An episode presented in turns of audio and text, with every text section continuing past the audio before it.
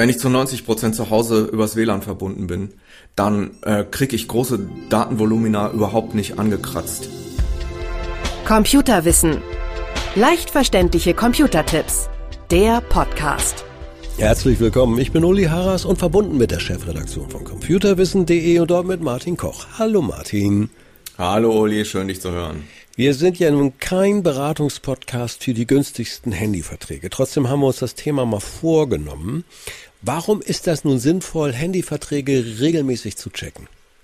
Na, ganz einfach. Alle Anbieter sind dazu gezwungen, aufgrund der hohen Konkurrenz immer wieder günstigere und neue und andere Tarife anzubieten. Ja. Manchmal ist es auch so, dass sich dann einfach die Leistungen ändern, dass man zum Beispiel mehr Datenvolumen für sein Geld bekommen kann. Ja. Und wenn man merkt, okay, ich bin mit meinem Handyvertrag nicht mehr auf dem neuesten Stand und ich zahle zu viel Geld für das, was ich da bekomme, ja, dann sollte man doch da die Konsequenz ziehen und eventuell den Vertrag wechseln. Entweder beim eigenen Anbieter bleiben und nur einen anderen Tarif wählen oder einfach zu einem anderen Anbieter wechseln. Ich habe das bei meinem Strom- und Gasgeschichten so geregelt, da gibt es ein, ein kleines Startup, fünf, sechs Leute in Berlin, die machen das aber wunderbar und die regeln das automatisch. Also die checken jedes Jahr, hey, gibt's da was günstigeres? Im Moment gibt's da nichts günstigeres. Wollen wir mal gucken, wie das jetzt weiterläuft, ist ja ein spannendes Thema. Aber wenn sowas für Handyverträge auch existieren würde, oh, das wäre genial. Ja, natürlich, natürlich. Aber letztendlich, ähm, da kann man sich ohne Probleme auf einer der zahlreichen Vergleichsseiten umschauen. Ich meine, die Werbung im Fernsehen von was weiß ich, Check24 und wie sie alle heißen, gibt's ja zuhauf. Und da muss man sich einfach nur mal umschauen und sich für die Daten, also das, was man benötigt, also Telefonie-Flatrate oder Datenvolumen, einfach mal umschauen und wer da die günstigsten Tarife bietet. Und dann gucken, lohnt sich der Wechsel oder nicht. Also manchmal macht man ja so Verträge mit dem Handy und die dauern dann zwei Jahre oder dergleichen. Ich würde empfehlen, weiß nicht, ob du dazu stimmst, alle anderthalb Jahre spätestens mal drauf gucken, ne? Ja, das lohnt sich. Also in eineinhalb Jahren fließt viel Wasser den Rhein runter. Und ja. da hat sich dann im Tarifdschungel der einzelnen Anbieter zum Teil sehr viel getan. Man muss sich da zum Teil nicht mal selber drum kümmern. Bei mir ist es jetzt im Frühjahr so gewesen, dass mein Handyanbieter sich von alleine bei mir gemeldet hat mhm. und hat mir einen wahnwitzig viel günstigeren Tarif angeboten und noch Rabatt hierfür und noch Rabatt dafür und Treurabatt und selbstständigen Rabatt ja. und keine Ahnung. Und seitdem zahle ich vielleicht noch ein Drittel dessen, was es vorher gekostet hat. Aber mit dem kleinen Haken daran, dass ich mich wieder für zwei Jahre verpflichtet habe. Ja, klar, logisch, die müssen ja irgendwie ihr Geld verdienen. Ne? Weißt du, wie ich das ja. mache? Ich habe, ich bin, ich bin, das kann ich ja durchaus sagen, Magenta, also bei der Telekom.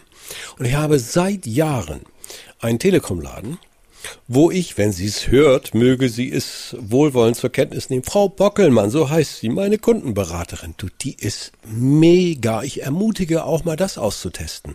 Rein in den Laden. Manchmal gibt's da wirklich Leute, die sagen, hey, ich guck mal in den Datenbanken und äh, die können sehr viel Geld sparen.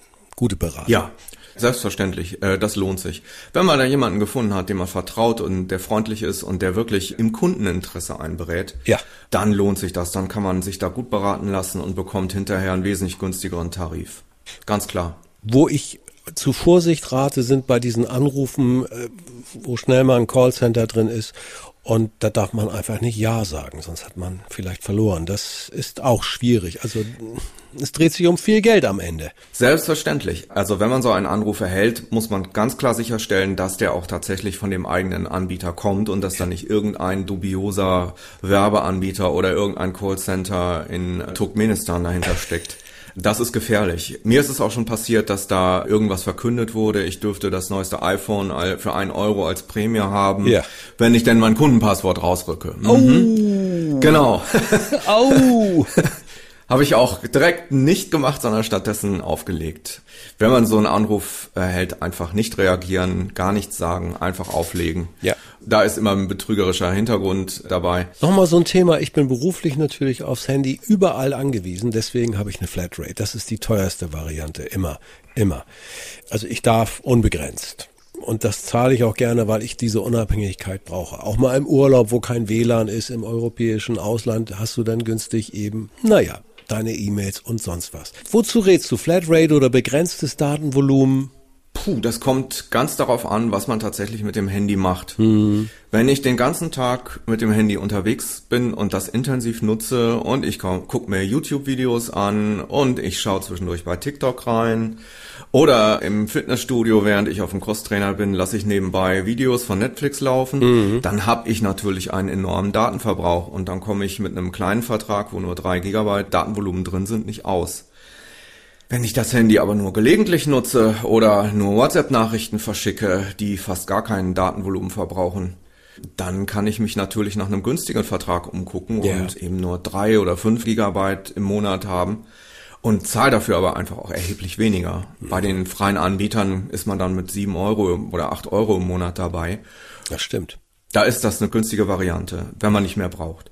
Vor Aber allen Dingen, vor allen Dingen in der, vor, Entschuldigung, ergänze, vor allen Dingen in der Variation, dass du zu Hause vielleicht ein WLAN hast und dein Smartphone übers WLAN laufen lässt. Ganz genau, ganz ja, genau. Wenn ich zu 90 Prozent zu Hause übers WLAN verbunden bin, dann kriege ich große Datenvolumina überhaupt nicht angekratzt. Ja, und es gibt ja auch noch die Variante, auch bei mir häufiger zum äh, Einsatz gekommen, ich mache meinen Hotspot auf, dann können die Kids hinten auf dem Rücksitz sogar Videos sehen.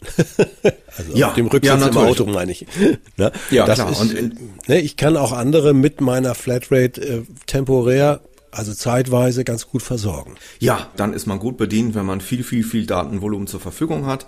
Und ja, dann surfen die Kinder auf ihren Geräten per WLAN und der eigene Handyvertrag deckt das dann ab. Ganz klar. Dann ist das sehr, sehr sinnvoll. Letzte Frage.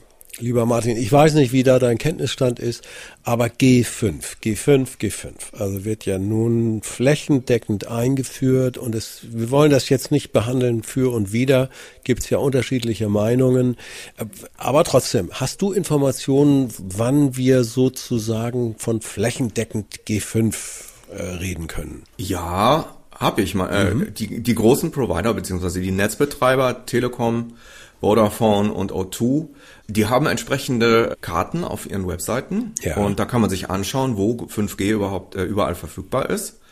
Und ja, also wenn ich den Karten glauben darf, dann ist das mittlerweile der Fall. Also 5G-Ausbau scheint schon sehr weit fortgeschritten zu sein. Wow. Speziell Telekom, äh, ich glaube, die haben schon eine Netzabdeckung von 80 oder 90 Prozent. Wow.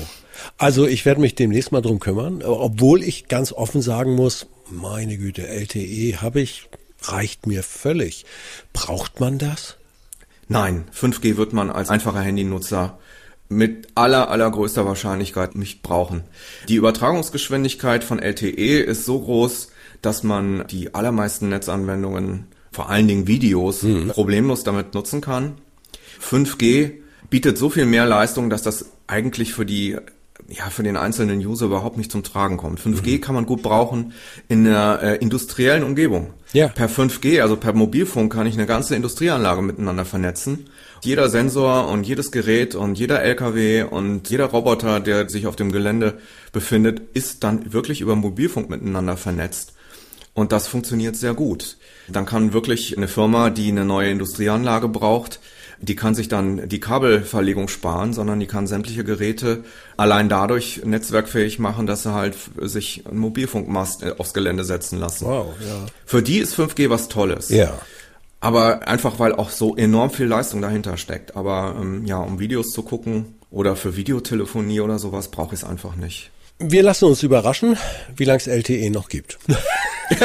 ja, nein, also da gibt es gar keinen Zweifel, dass das tatsächlich abgelöst wird und dass die Mobilfunkanbieter einem 5G als der Weisheit letzter Schluss anbieten wird. Gar keine Frage, ist ja jetzt schon so. Äh, klar, äh, ich denke, das wird man vielleicht auch dahingehend spüren, wenn man sich auf einer Großveranstaltung befindet und mhm. mehrere zehntausend Leute im Stadion sich gleichzeitig mit Mobilfunk verbinden. Da kann 5G sicherlich sehr viel mehr. Aber das sind halt die großen Ausnahmen. Gibt ja auch noch Bereiche, wo selbst LTE in Deutschland nicht funktioniert. Ne? Wir sind, ja, ja, wir hinken ja, so ein ja, bisschen das hinterher. Dazu, ne? Das kommt noch dazu, genau. Ja, ja. Sind wir mal froh, wenn das überall funktioniert. Lieber Martin, herzlichen Dank für diesen Überblick. Und wer seit anderthalb Jahren seinen Vertrag nicht gecheckt hat, hm, auf, ja. kann man ja, nur motivieren sagen, tut's jetzt. Ne? Naja, seit 1.12.2021 gab es eine Gesetzesänderung. Mittlerweile wenn die einmal die Mindestlaufzeit abgelaufen ist, kann man seinen Vertrag monatlich kündigen. Also man ist jederzeit aus seinem Handyvertrag raus, wenn man das möchte. Das hat man vorhin noch vergessen. Wunderbar, sehr wichtige Ergänzung. Noch eine Motivation, sich endlich drum zu kümmern. Dank dir herzlich. Das war Martin Koch aus der Chefredaktion von computerwissen.de. Tschüss. Sehr gerne, Uli. Bis bald. Tschüss. Computerwissen. Leicht verständliche Computertipps. Der Podcast.